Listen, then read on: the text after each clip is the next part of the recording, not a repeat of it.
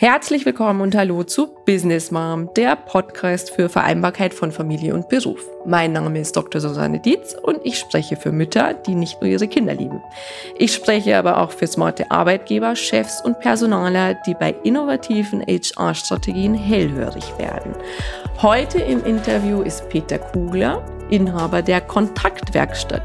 Er hat Pädagogik mit dem Schwerpunkt Arbeits- und Organisationspsychologie studiert, war über zehn Jahre in einem japanischen Konzern im HR-Bereich tätig und ist heute begnadeter Teamentwickler und Führungskräftetrainer bei der Kontaktwerkstatt. Hallo Peter, ich freue mich, dass du da bist. Hallo Susanne, vielen Dank für die Einladung. Sehr gerne. Ja, ich habe dich heute eingeladen, zum einen, weil du ein sehr geschätzter Kollege von mir bist, mhm. aber zum anderen, weil du das wertvolle Thema Kontakt hast. Und wir gehen gleich mitten ins Thema rein. Mich würde interessieren nochmal, wie bist du denn auf das Thema Kontakt überhaupt gekommen? Mhm spannender Weg. Äh, Kontakt ist mittlerweile ein absolutes Herzensthema von meiner Seite. Begonnen hat das Ganze bei einer Coaching-Ausbildung, die ich äh, nebenberuflich gemacht habe. In dieser Ausbildung hat man enorm viel Zeit, sich selber zu reflektieren. Ich dachte eigentlich, ich kenne mich schon ganz gut, aber da wurde ich eines Besseren belehrt. Man lernt sich nochmal ganz richtig, richtig gut kennen und das Spannende an dem Ganzen ist eigentlich das, dass man auch für sich feststellt, was so richtig die Stärke von jemandem ist. Und das wurde mir in der, in der Ausbildung durchaus gespiegelt und auch ein Stück weit nachgesagt von Mentoren und von Trainern dass eben die Kontaktfähigkeit, die Kontaktfreude durchaus ein Steckenpferd von meiner Seite ist.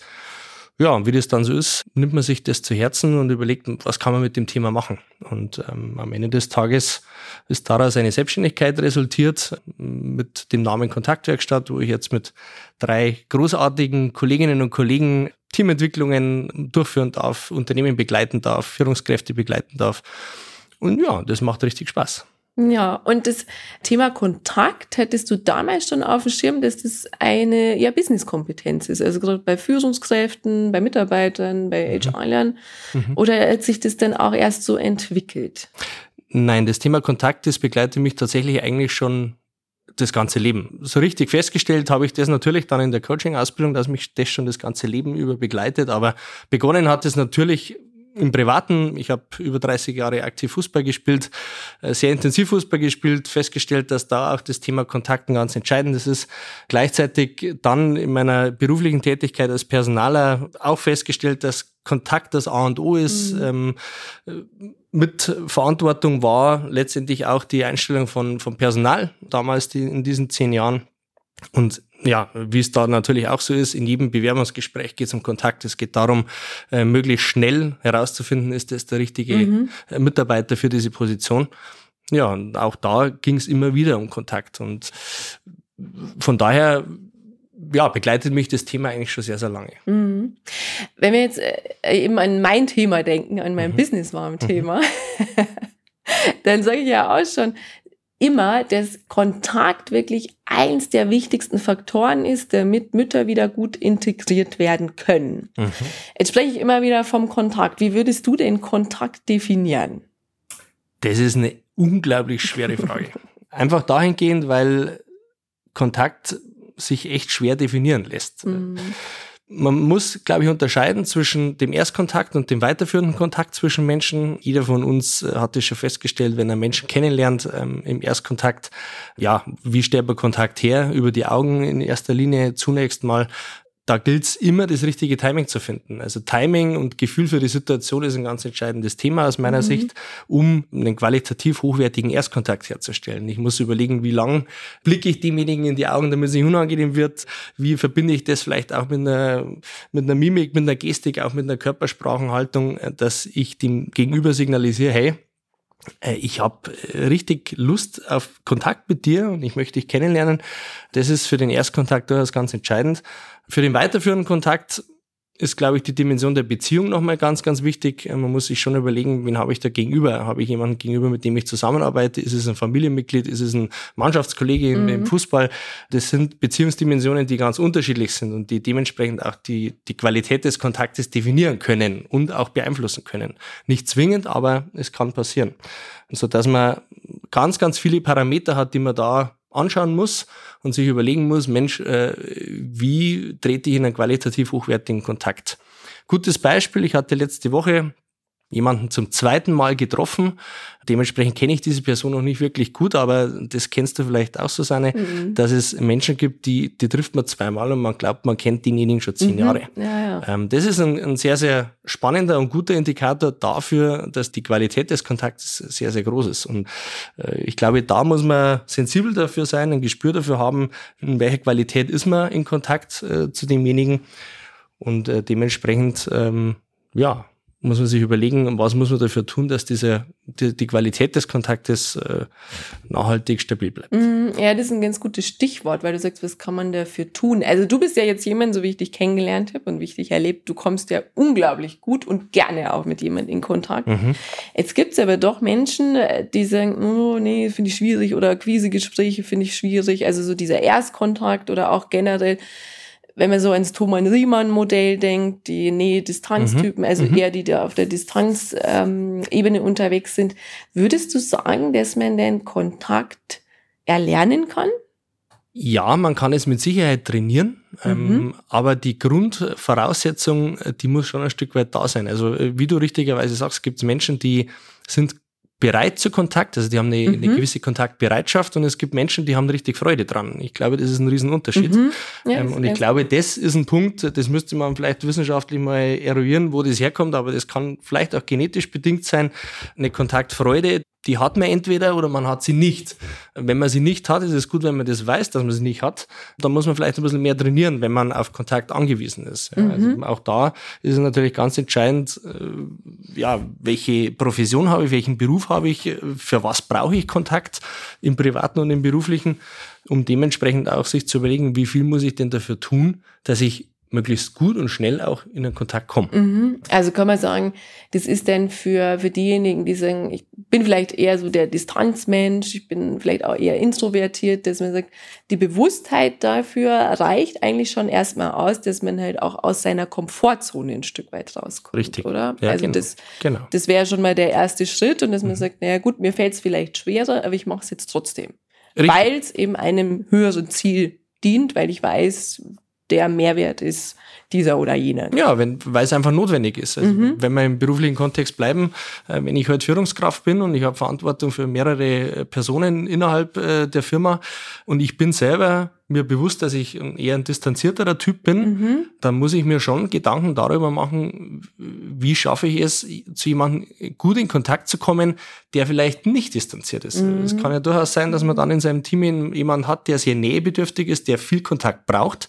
Ja, und schwuppsdiwupps ist man schon irgendwie auch in einer Situation, wo man aus seiner Komfortzone raus muss als Führungskraft, weil man hat nun mal Verantwortung für diesen Menschen. Ja. Und die Sensibilisierung für sich selber zu wissen, wie ticke ich denn da und, und wo muss ich denn da ansetzen, damit ich besser in Kontakt komme, das ist mit Sicherheit der erste Step. Ja, also würdest du auf jeden Fall sagen, Kontakt ist wirklich ein Erfolgsfaktor für gute Führung. Hundertprozentig. Ist für mich die, der ausschlaggebende Punkt, ist für mich mhm. ähm, die Ausgangsbasis für eine erfolgreiche Führungskraft innerhalb der Führung. Ja, also da muss man schon auch unterscheiden zwischen der Führungskompetenz und der fachlichen Kompetenz. Bei der Führungskompetenz, äh, da würde ich das Thema Kontakt ganz, ganz oben anstellen. Mhm. Und das ist dann auch etwas, was ihr natürlich in euren Trainings und Teamentwicklungen, was ihr immer wieder thematisiert und was wahrscheinlich auch immer so Dreh- und Angelpunkt äh, jeglicher Probleme ist. Permanent. Was aber ab viele der, wahrscheinlich nicht auf dem Schirm haben. Richtig, ab der ersten Sekunde. Ja. ja. jeder oder viele Teilnehmer kommen zu uns in den Trainings und ja, erwarten da sehr methodisch orientierte Seminare, wo es darum geht, Handwerkszeug zu mhm. erlernen mhm. in der Kommunikation, in der Führung. Wir sind da der klaren Haltung, ja, Handwerkszeug ist wichtig, aber das größte Werkzeug ist man nun mal selber. Da muss ich erstmal für mich klar werden, ja, welche Werkzeuge habe ich denn äh, an Bord, ja, ähm, und welche habe ich noch nicht. Und dementsprechend ist immer Step 1 die Sensibilisierung und die Selbstreflexion mhm. des Teilnehmers.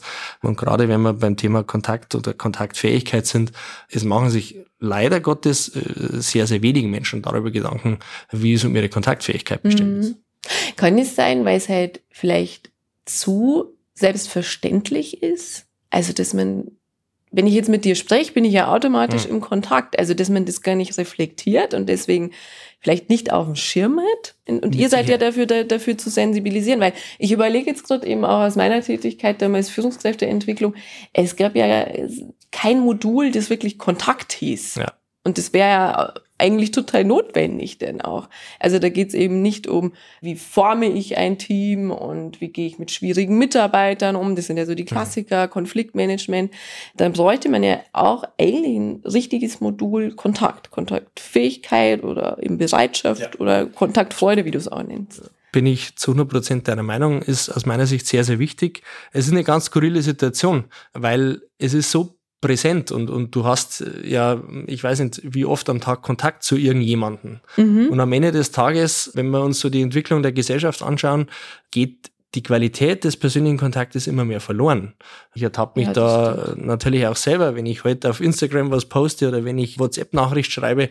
Ich könnte natürlich denjenigen, die mich die WhatsApp-Nachricht schreibe, auch einfach anrufen. Mhm. Ähm, früher war das so und, und ähm, da ist man weitaus näher äh, zu einem persönlichen Kontakt, als wenn ich einfach nur eine, eine WhatsApp-Nachricht schreibe. Also die Gesellschaft entwickelt sich aus unserer Sicht immer mm, weiter weg von persönlichem mhm. Kontakt. Mhm. Und umso wichtiger ist es aus meiner Sicht, äh, das Thema präsenter zu machen, noch mehr in der Gesellschaft zu verankern und im beruflichen Kontext natürlich mhm. Führungskräfte noch mehr dafür zu sensibilisieren, dass es ein, ein wichtiges Thema ist. Ja, ja, es geht ja also in Richtung Achtsamkeit, also wirklich mhm. diese Bewusstheit dafür zu schaffen. Das finde ich auch super spannend, weil ich habe jetzt das Thema mit meinem Business Mom, das ich sag, es wird für die Mütter halt auch kaum was getan, beziehungsweise es wird nichts reflektiert, was passiert da eigentlich. Das heißt, Frau wird schwanger, fällt dann klassischerweise meistens ein Jahr aus. Wenn sie geht, wird kaum was gemacht. Wenn sie weg ist, wird auch kaum was gemacht. Also der mhm. Kontakt gehalten. Und wenn sie wiederkommt, gibt's auch seltenst Onboarding, Entwicklungsprogramme, Coaching, Mentoring, was auch immer. Jetzt ist so die Frage jetzt eben, du bist ja selber Papa von zwei Kindern, bist so ein bisschen im Thema drin. An welchen Stellen würdest du sagen, gerade beim Thema Integration von Müttern, wie kann man die besser integrieren? Wie kann man die besser wieder in den Job zurückbringen? An welchen Stellen bräuchte es Kontakt und wie könnte der aussehen? Mhm. Also es ist sehr komplex, die Frage, aber ja. wir tasten uns mal so dran. Ja, das ist ein Riesenthema und auch ein spannendes Thema. Ich hab, war ja zehn Jahre im, im HR aktiv, im Personalwesen, mhm. hatte mit genau der Situation sehr, sehr oft zu tun. Und da gibt es ein Sprichwort, das heißt aus den Augen, aus dem Sinn. Ja. Und das trifft hier leider Gottes zu 100 Prozent zu. Ich persönlich glaube, dass beide Seiten hier eine Aufgabe haben, nicht nur das Unternehmen mhm. oder auch die Personalabteilung, sondern mhm. auch die Mutter an sich Kontakt nämlich zu halten. Das ist nicht einfach, mhm. weil natürlich der Fokus der Mutter in der Zeit, wo sie nicht im Unternehmen ist und, und das Kind eben äh, großzieht, ein ganz anderer ist und äh, dementsprechend auch die Priorität der Arbeit ja sich verschiebt. Ja. Die Werte verändern genau. sich ja. Gell? Das ist eine ja. klassische Veränderung der, ja. der, eigenen Identität auch ein Stück weit. Und dementsprechend ist es natürlich äh, für die Mutter auch so, dass sie sagt, na ja, äh, warum soll ich jetzt irgendwie zu meinem ehemaligen oder noch aktuellen Arbeitgeber Kontakt halten? Äh, warum mache ich das oder warum soll ich das machen, mhm. wenn ich hier ein Kind habe, das ich großziehen muss? Gleichzeitig ist es ganz selten, dass ein Personaler auf dem Stuhl sitzt und äh, nicht weiß, was er zu tun hat.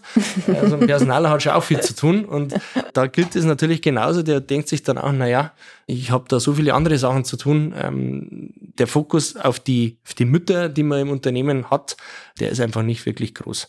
Und ich glaube, da muss man sich natürlich überlegen, was kann man da machen. Es gibt verschiedenste Beispiele. Ich kenne Unternehmen, wo die Personaler oder auch die Führungskräfte Halbjahresgespräche auch mit den Müttern führen, auch mhm. wenn sie mhm. nicht im Unternehmen mhm. sind. Es gibt mhm. ja so wiederkehrende Mitarbeitergespräche, die mit den Mitarbeitern gemacht werden, wo es Unternehmen gibt, die sagen, hey, das machen wir auch mit unseren Müttern. Ja. Warum machen wir das? Weil wir einerseits den Kontakt halten möchten, wissen möchten, wie läuft's gerade zu Hause, wie ist der Stand der Dinge, um letztendlich einfach diese Bindung zum Unternehmen mhm. weiterhin auch zu gewährleisten. Ein Geschenk zur Geburt ist immer schön, wenn vom Unternehmen kommt. Ich habe auch Unternehmen erlebt, auch in dem, wo ich angestellt war, dass man man da mitunter auch zwischendurch mal Postkarten geschickt mhm. hat. Wir freuen uns, wenn du wieder an Bord bist, ja. etc. Also es gibt da durchaus Möglichkeiten mhm. von Seiten des Unternehmens. Es gibt aber natürlich auch für die Mütter Möglichkeiten, Präsenz zu zeigen Es gibt Firmenveranstaltungen, wo es schon schön ist, wenn, ja. wenn Mütter natürlich auch eingeladen werden. Das wird oft vergessen, weil sie natürlich das nicht im Fokus sind. Aber gleichzeitig natürlich sich die Mütter auch die Zeit nehmen, bei diesen Firmenveranstaltungen dabei zu sein. Mhm. Bürobesuche zu machen. Ähm, ich könnte mir durchaus vorstellen, dass sich viele Kolleginnen und Kollegen auch freuen, wenn die Mütter mit ihren Sprösslingen vorbeischauen und, und sagen, hey, schaut's her, das ist mein Kind. Das ist das Ergebnis. Das ist das Ergebnis und ich bin total stolz drauf. Ja? ja also es gibt da durchaus auch von Seiten der Mutter Möglichkeiten, Kontakt zu halten zum, ja. zum Arbeitgeber. Aber dann müsste doch eigentlich, ich überlege jetzt gerade, dann müsste doch eigentlich auch der Kontakt vorher schon ganz gut sein. Also man müsste doch im Vorfeld schon einen ganz guten Kontakt zwischen Chef und Mutter herstellen. Also ich habe ja immer wieder so, so Fälle im Kopf, bei denen, wo es gut funktioniert hat, die werden dann teilweise mit der Chefin, mit dem Chef auch befreundet und dann haben die sowieso immer wieder mal zum Kaffee getroffen, der jetzt funktioniert. Aber wenn man jetzt auf so einer rein sachlichen Ebene ist, wo man sagt, naja, mei, wir kommen halt einigermaßen gut miteinander aus, aber ein Bier würde ich mit dem oder ihr jetzt nicht trinken gehen wollen, mhm. dann bräuchte man doch eigentlich ja sowas wie einen standardisierten Prozess. Also was du gesagt hast, also so Halbjahresgespräche oder dass man alle zwei Monate mal sagt, hallo, wie geht's, wie schaut's aus? Weil das ist auch so ein bisschen das, was ich glaube, ähm, dass man die Werte schon beeinflussen kann. Also wenn dieses aus dem Augen, aus dem Sinn, damit es eben nicht passiert, muss eben der Job auch ab und zu mal anklopfen und sagen, hallo, ich bin auch noch da und bitte nicht vergessen, dass ich eben nicht mit meinem, der Wertjob, der vor Platz drei vielleicht war, auf Platz 26 auf einmal rutscht. Mhm. Also die Frage ist, wie würdest du das denn sehen? Also brauche ich vorher wirklich einen sehr, sehr guten Kontakt, dass das funktioniert? Oder glaubst du, dass das schon auch mit einem standardisierten Prozess oder Gesprächen oder wie auch immer, wie ist deine Erfahrung da? Das, ist, das ist eine ganz skurrile Situation, weil wenn die Führungskraft einen sehr, sehr guten Kontakt zur Mutter von rein schon hatte, mhm. dann ist es ja auch für die Führungskraft relativ einfach, auch nachhaltig während dieser Zeit, wo sie nicht da ist, Kontakt dann zu halten. Das auch. Dann funktioniert ja. das sowieso. Die Führungskraft hat nur dann eine Challenge vor sich, wenn sie vorher schon einen schlechten Kontakt zu dieser Person hatte mhm. und dann auch in der Zeit, wo sie nicht da ist, generell die Aufgabe hat, den Kontakt aufrechtzuerhalten. Ja. Ähm, also je schlechter der Kontakt ist, umso wichtiger ist es, den Kontakt in dieser Zeit zu intensivieren. Ja. Und da sind Führungskräfte mitunter immer wieder mal in der Herausforderung, das auch umzusetzen. Und dementsprechend, glaube ich, gibt es da schon viele Führungskräfte, die sagen, ja, ich, eigentlich bin ich ganz froh, dass sie nicht mehr da ist, weil der Kontakt war vorher eh schon nicht so gut. Ja, ja, freilich. Richtig. Und ja, dementsprechend ähm, ist, glaube ich, da HR gefragt, äh, die Personalabteilung gefragt. Mhm zusammen mit der Führungskraft äh, sich zu überlegen, wie, wie kriegt man das bei einem nicht so positiven Kontakt dennoch hin, dass die Mutter das Gefühl hat, sie ist weiterhin an Bord. Ja, ja ich bin der Meinung, man muss halt auch Relevanz in das Thema bringen. Also das ist auch wieder Teil von mhm. HR oder auch der Geschäftsführung, dass die sagen, das Thema ist uns einfach auch wichtig. Und da sind wir wieder bei dem Punkt, wo wir am Anfang ja eigentlich waren, dass Kontakt oftmals gar nicht so gesehen wird, weil es so selbstverständlich ist und dadurch eben erstmal das wirklich aufs Tablett gebracht werden muss. Dass er, ja, also Thema Vereinbarkeit von Familie und Beruf ist uns wichtig. Mhm.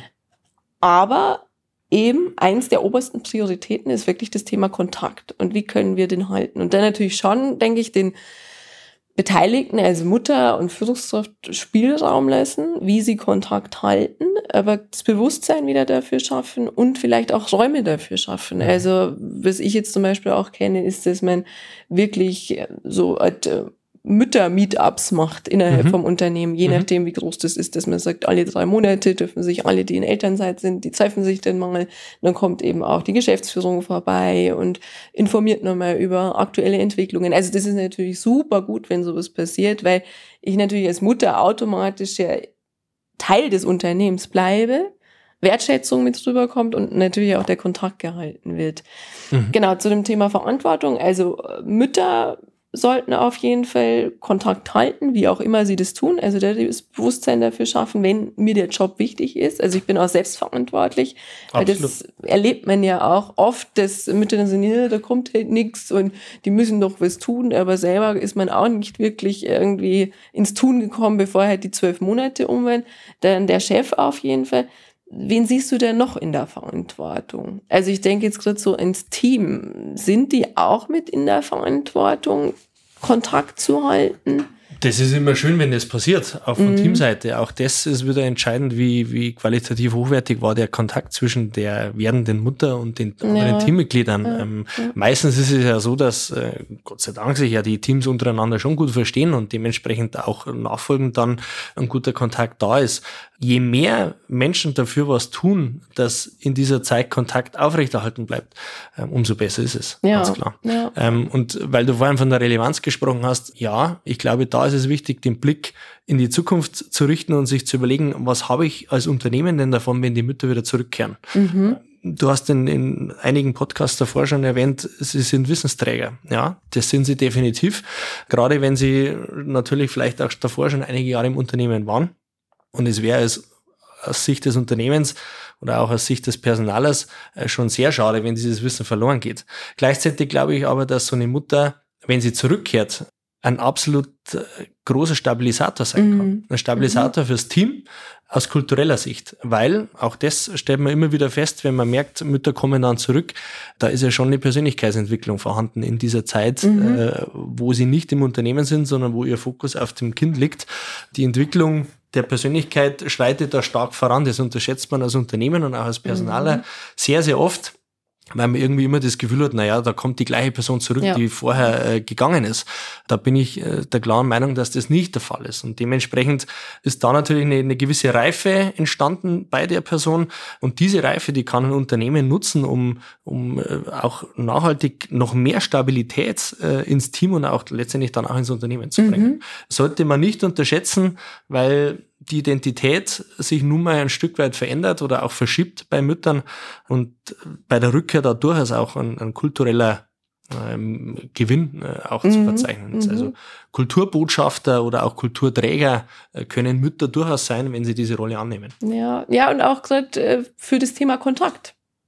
Also genau. das ist, ist für mich ja auch eine Business-Kompetenz, wo wir ja gesagt haben, die ist ja so wichtig und so offensichtlich, dass sie oftmals dann eben aufgrund dieser Wichtigkeit und Offensichtlichkeit übersehen wird. Aber ich glaube, auch wenn man als Mutter das mal so miterlebt hat, wie wesentlich wichtig das ist, dass ich im Kontakt mit dem Unternehmen bleibe, aber auch, ich finde, im Kontakt mit sich selber bleibt. Also das war bei mir so, dass auf einmal sich ähm, Werte in den Vordergrund geschoben haben, wo ich dachte, so, das bin ich doch überhaupt nicht. Also mhm. da immer wieder diesen inneren Kompass auch zu haben und im Kontakt mit sich selber zu bleiben. Also was macht mich aus, was macht mich auch glücklich, was, was gibt mir Sinn. Äh? Und ich glaube, das ist was, was, was Mütter schon ja, wahrscheinlich schon auch mit einem Leidensdruck erfangen, aber eben über Leidensdruck entwickelt man sich ja auch super gut mhm. und dadurch ja auch wieder, wie du sagst, Botschafter für das Thema Kontakt sein können, weil sie ja einmal so, nochmal so die harte Schule, sag ich mal, erlebt haben. Was bedeutet Teil eines Unternehmens zu sein, wenn ich aber gar nicht mal vor Ort bin und auch nicht im Projekt involviert bin. Weil ich denke jetzt zum Beispiel, oh, ich springe jetzt gerade so viel, aber ich denke jetzt gerade so an virtuelle Teams auch. Mhm. Mhm. Also da ist es ja nochmal schwieriger, wenn du keinen direkten Kontakt hast, Vertrauen aufzubauen, aber da hast du ja zumindest noch eine gemeinsame Aufgabe. Mhm. Aber auch das ist ja als Mutter, du bist in der Regel ja erstmal komplett raus und musst ja wieder komplett richtig. rein. Richtig. Ja. Richtig. Also das wäre halt so, ja, meine Frage auch an dich. Also zum einen eben, weil du jetzt auch in der Beratung, in der Teamentwicklung, mhm. Führungskräfteentwicklung tätig bist, aber auch nochmal aus deinem reichen Erfahrungsschatz als mhm. HRler. Was wären denn für dich so, so ganz wichtige, essentielle Dinge, was die Unternehmen tun müssen? Also um diese Kultur zu entwickeln mhm. und um die Mütter wieder besser an Bord zu kriegen. Mhm. Also generell glaube ich, dass es immer sinnvoll ist, wenn Unternehmen sich mit sich selber beschäftigen, mit ihrer eigenen mhm. Marke, äh, sich auch überlegen hinsichtlich der eigenen Kultur, spielt da das Thema Kontakt eine Rolle. Ich bin felsenfest davon überzeugt, dass ein großer Prozentsatz aller Unternehmen sagt, dass Kontakt ein Teil unserer Kultur ist. Und ich glaube, um das wirklich gut hinzubekommen, äh, Mütter wieder zu reboarden am Ende des Tages, ist Klarheit und Transparenz ganz, ganz entscheidend. Mhm. Ähm, ich glaube, man muss mit den Mitarbeitern sehr, sehr viel auch darüber sprechen und denen klar machen, was auch die Erwartungshaltung des Unternehmens oder der Führungskraft ist, mhm. wenn eine Mitarbeiterin sich entscheidet, auch privat äh, da neue Wege auch zu gehen und ein Kind zu bekommen. Ich glaube, es ist durchaus erlaubt, von vornherein da auch drüber zu sprechen. Wir hatten ja. die Situation auch, dass wir da schon versucht haben, möglichst offen und transparent diese Themen auch äh, zu positionieren innerhalb der Teams. Mhm. Weil es ist doch niemandem geholfen, wenn ich dieses Thema tabuisiere und nicht drüber spreche. Man tut sich als Personaler in Recruiting-Situationen immer sehr schwer, das Thema zu positionieren und, und natürlich auch herauszubekommen, ja. Mensch, ist da eine, eine Schwangerschaft geplant zeitnah. Aber wenn diejenige Person doch schon im Team ist und, und es ist eine Vertrauensbasis da und es ist eine, ein Kontakt da, dann habe ich doch durchaus die Möglichkeit als Führungskraft einmal ganz offen auch mit den Leuten zu sprechen, zu sagen, Mensch, wenn das mal der Fall ist und wenn du äh, mhm. dich entscheidest, ein Kind zu bekommen, bind mich bitte früh mit ein, mhm. dass wir auch das wieder mit hinkriegen, dass du dann wieder gut zurückkommst. Also ja, ich glaube, Klarheit, Offenheit, ja. Transparenz, was dieses Thema angeht, äh, ist ein, ein großer Stellhebel, der aus meiner Sicht noch viel zu sehr fehlt in den Unternehmen, weil sich Führungskräfte und auch Personaler oft nicht trauen, dieses Thema anzusprechen. Man muss sensibel sein, weil es auch ein sensibles Thema ist, das anzusprechen. Ja. Aber eine größtmögliche Offenheit und Transparenz und Klarheit hinsichtlich dieser Themen sind da aus meiner Sicht sehr hilfreich. Ja, warum glaubst du, dass, dass es nicht gern angesprochen wird? Hm, das ist eine gute Frage, ja. ähm, weil es natürlich ein Thema ist, wo wo die Reaktion eine ganz unterschiedliche sein kann. Ja, also man kann ja auch in ein Fettnäpfchen treten, dahingehend, dass das vielleicht eine Frau ist, die vielleicht schon extrem lange versucht, mhm. ein Kind zu bekommen, mhm. aber es nicht klappt. Äh, mhm. Ist ja auch ganz, ganz oft der Fall. Das muss man schon auch im Blick haben, dass man da durchaus auch sehr, sehr persönliche, intime und sensible Themen anspricht. Ja. Ähm, ja. Und dementsprechend kann ich mir durchaus vorstellen, dass da eine Führungskraft, auch ein Personaler, einen gewissen Vorbehalt hat, dieses Thema mal zu positionieren oder auch anzusprechen. Aber Dennoch glaube ich, man kann durchaus auch eine gewisse Erwartungshaltung an die werdende Mutter richten und sagen, hey, ja. ich erwarte von dir, wenn das soweit ist, und da freuen wir uns ja alle, dass du mir da ein Signal gibst, dass wir die Möglichkeit hinbekommen, gut in Kontakt zu bleiben, damit wir eben auch dein Andocken nach der Zeit, nach der Elternzeit äh, bestmöglichst für dich und auch fürs Unternehmen wieder hinkriegen. Ja, dass man da wirklich gemeinsam Verantwortung gemeinsam. übernimmt. Weil ich glaube, das ist auch der Dreh- und Angelpunkt des keiner Verantwortung übernimmt. Also teilweise Mütter auch in der Haltung sind und sagen, ja, der Arbeitgeber muss mir halt ein Angebot machen, wie könnte das aussehen? Ich komme hm. auf jeden Fall nicht mehr in Vollzeit zurück, ich will auf jeden Fall Teilzeit.